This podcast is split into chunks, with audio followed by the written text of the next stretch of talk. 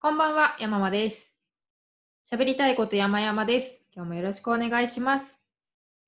この番組は35歳、こなし専業主婦、最近これをキーワードにしてんですけど、の山間が日常をボイスエッセイとしてお届けする番組です。今日も面白かったサイトを、面白かったというか、はい、あの、興味を持ったサイトをご紹介するんですが、えーちょっと医療系です。つい一昨日ぐらいですかね。ずっと左の下腹部が痛痛いというか違和感があって、なんだろうな、ゴロゴロするというか、張ったような感じがあるなぁとは思ってたんですけども、まあ、あんま気にしてなかったんですが、食後に、なんだろうな、もう、刺すような痛みというんでしょうか。もう横にうつ伏せにならないと、波があるんですよ。ぐわーって、こうぎゅーっ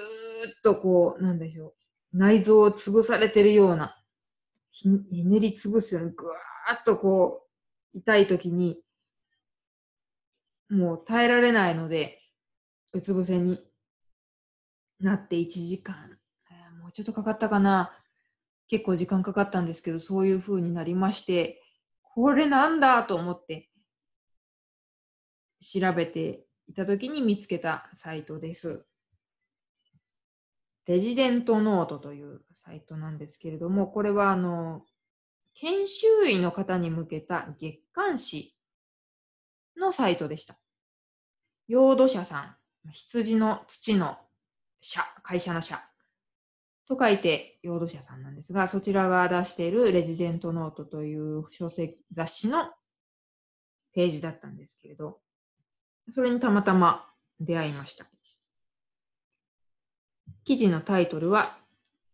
食事の後に運動すると脇腹が痛くなるのはなぜ？っていう記事です。検索ワードは、えー左下腹部痛みみたいな感じだったと思うんですけど、ここにいろいろ見てる間に出会って面白かったんでちょっと紹介です。あの、そう、タイトル通りなんですけど、食後に、まあ、例えば、えーお昼ご飯の後の5、6次元目とかに、小学生の頃、マラソンとかランニングみたいなのあったりすると、脇腹痛くなったりしましたよね。面白いなと思って見てたんですけども、えーこの原因は脾臓だというんですね。脾臓。名前はわかるけれども、具体的に体のどこにあるのかとか、どういう働きをするのかって全然分かってなかったんですが、えーっと、脾臓はですね、これはレジデントノートではなくて、えーっと YouTube で脾臓の仕組みっていうサイトを見たんですけれども、えーっとね、今、パッと答えられないから、もう一回見見てる最中なんですけども、横隔膜の下、しかもそれ左側ですね。胃の後ろ、肋骨の下にありますと。だから下腹部っちゃ下腹部下半分ではありますね。そんなとこにありますと。で、えっ、と、まあ、なんかその赤血球のフィルターみたいな役割なんですよね。古い赤血球を、あ、その、新しい赤血球は柔軟性があるからそこをすり抜けられる。んだけども、古いやつはもう硬くなっちゃってるから、そこで突っかかって、えっ、と、周りの細胞が食べてくれるんだと。その、なんだっけ、リリンパ？もう、覚えたてだから、さらっと答えられないというお恥ずかしい次第ですけれども、え さっと言えないぞ。とにかくその、え脾臓には全身のリンパ球の4分の1も集まってて、でまあ、その古い赤球を食べてくれると。それによって免疫力とかが保たれたりするので、ちっちゃい臓器なんですけれども、あの大変大事な臓器ですよという説明がございました。で、その食後の運動で脇腹が痛くなる理由はこの脾臓にあると、レジデントノートさんが言ってるわけですね。えっ、ー、と、記事の中では、スウェーデンのカロリンスカ病院というところで行われた研究が紹介されてるんですけども、食事をして、その前後で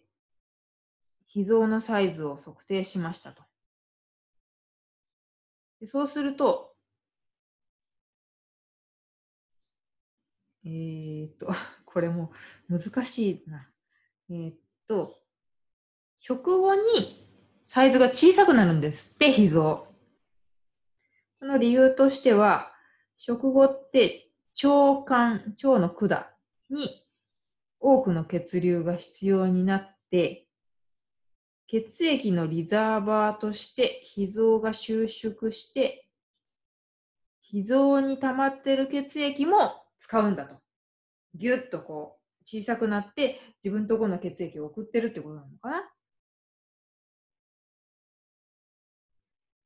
同様に運動によって骨格筋に多くの血量が必要な状況になると脾臓に溜まっている血液が奪われることが予想されます。要は、まあだから運動すると血のね、巡りが良くない、良くなっちゃう。脾臓くんが頑張ってギュッと収縮して、僕んとこの血も使ってくれっつってやってて、その収縮が脇腹の痛みなのだよと言っておりますね。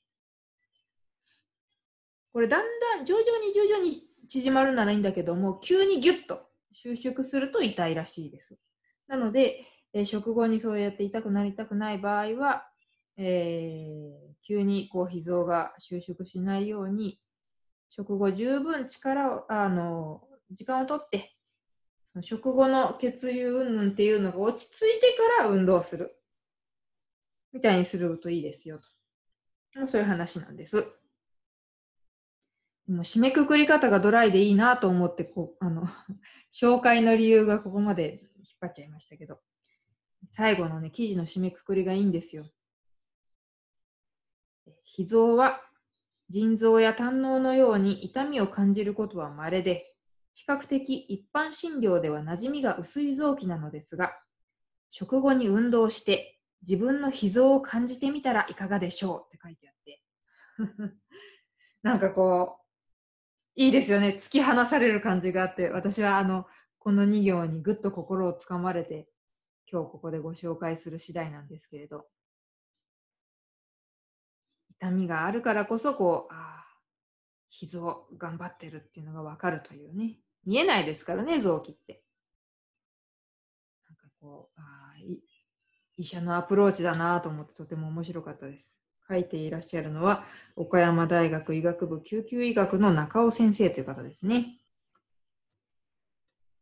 その流れで、ヨード社さんのホームページもいろいろ見ちゃったりして、ヨード社さんはなんと採用広報さんが頑張ってんのか、ヨード社の仕事風景を紹介しますみたいな動画を YouTube にアップされてて、で、まあ、社名から伝送された羊のキャラクターがいてですね、お人形がいて、羊がなんか、わあ、ここがお仕事風景なんだね、みたいな、仕事場なんだね、みたいなのを吹き出して言うっていう、あの、微笑ましい動画がアップされてるんで、ぜひ、領土者さんのサイトを訪れてみてほしいと思います。なんか、そういうの見ると、頑張ってんだなぁと思って、結構私は心震えてしまいますね。動画作るの大変ですよね。もうでも、え、採用情報を見たら、あの、2021年入社の分は応募3次締め切りがあの終わってしまってましたね。まあでも、お医者さん相手の出版社さん、結構編集さんもね、大変かもしれませんね。独特のマナー、ルールもあるんでしょうから、慣れちゃえばいいんでしょうけど。とにかくまあこの羊くんが可愛いので、ぜひ養土者さん見てみてください。面白いサイトがあったらこんな感じで紹介していきたいと思います。あ、そうそう、ちなみに左脇、えー、左下のそのすんごく痛かった原因ですけれども、医者に行ったわけじゃないからわかんないけども、私の推測では便秘です。え左下腹部には S 字結腸というところがございますので、そこにうんこがいっぱい詰まってたんじゃないかなと思います。改便の後、緩和されましたので、はい、全然脾臓は関係なかった。ちょっと最近食べ過ぎてたからかな。はい。そんなわけでございました。今日もお聴きいただきましてありがとうございました。ではまたお会いできる日まで。これにて失礼いたします。あ、そうだ。9月3日発売の電子書籍、妖怪べきねばもぜひよろしくお願いします。ではでは、失礼いたします。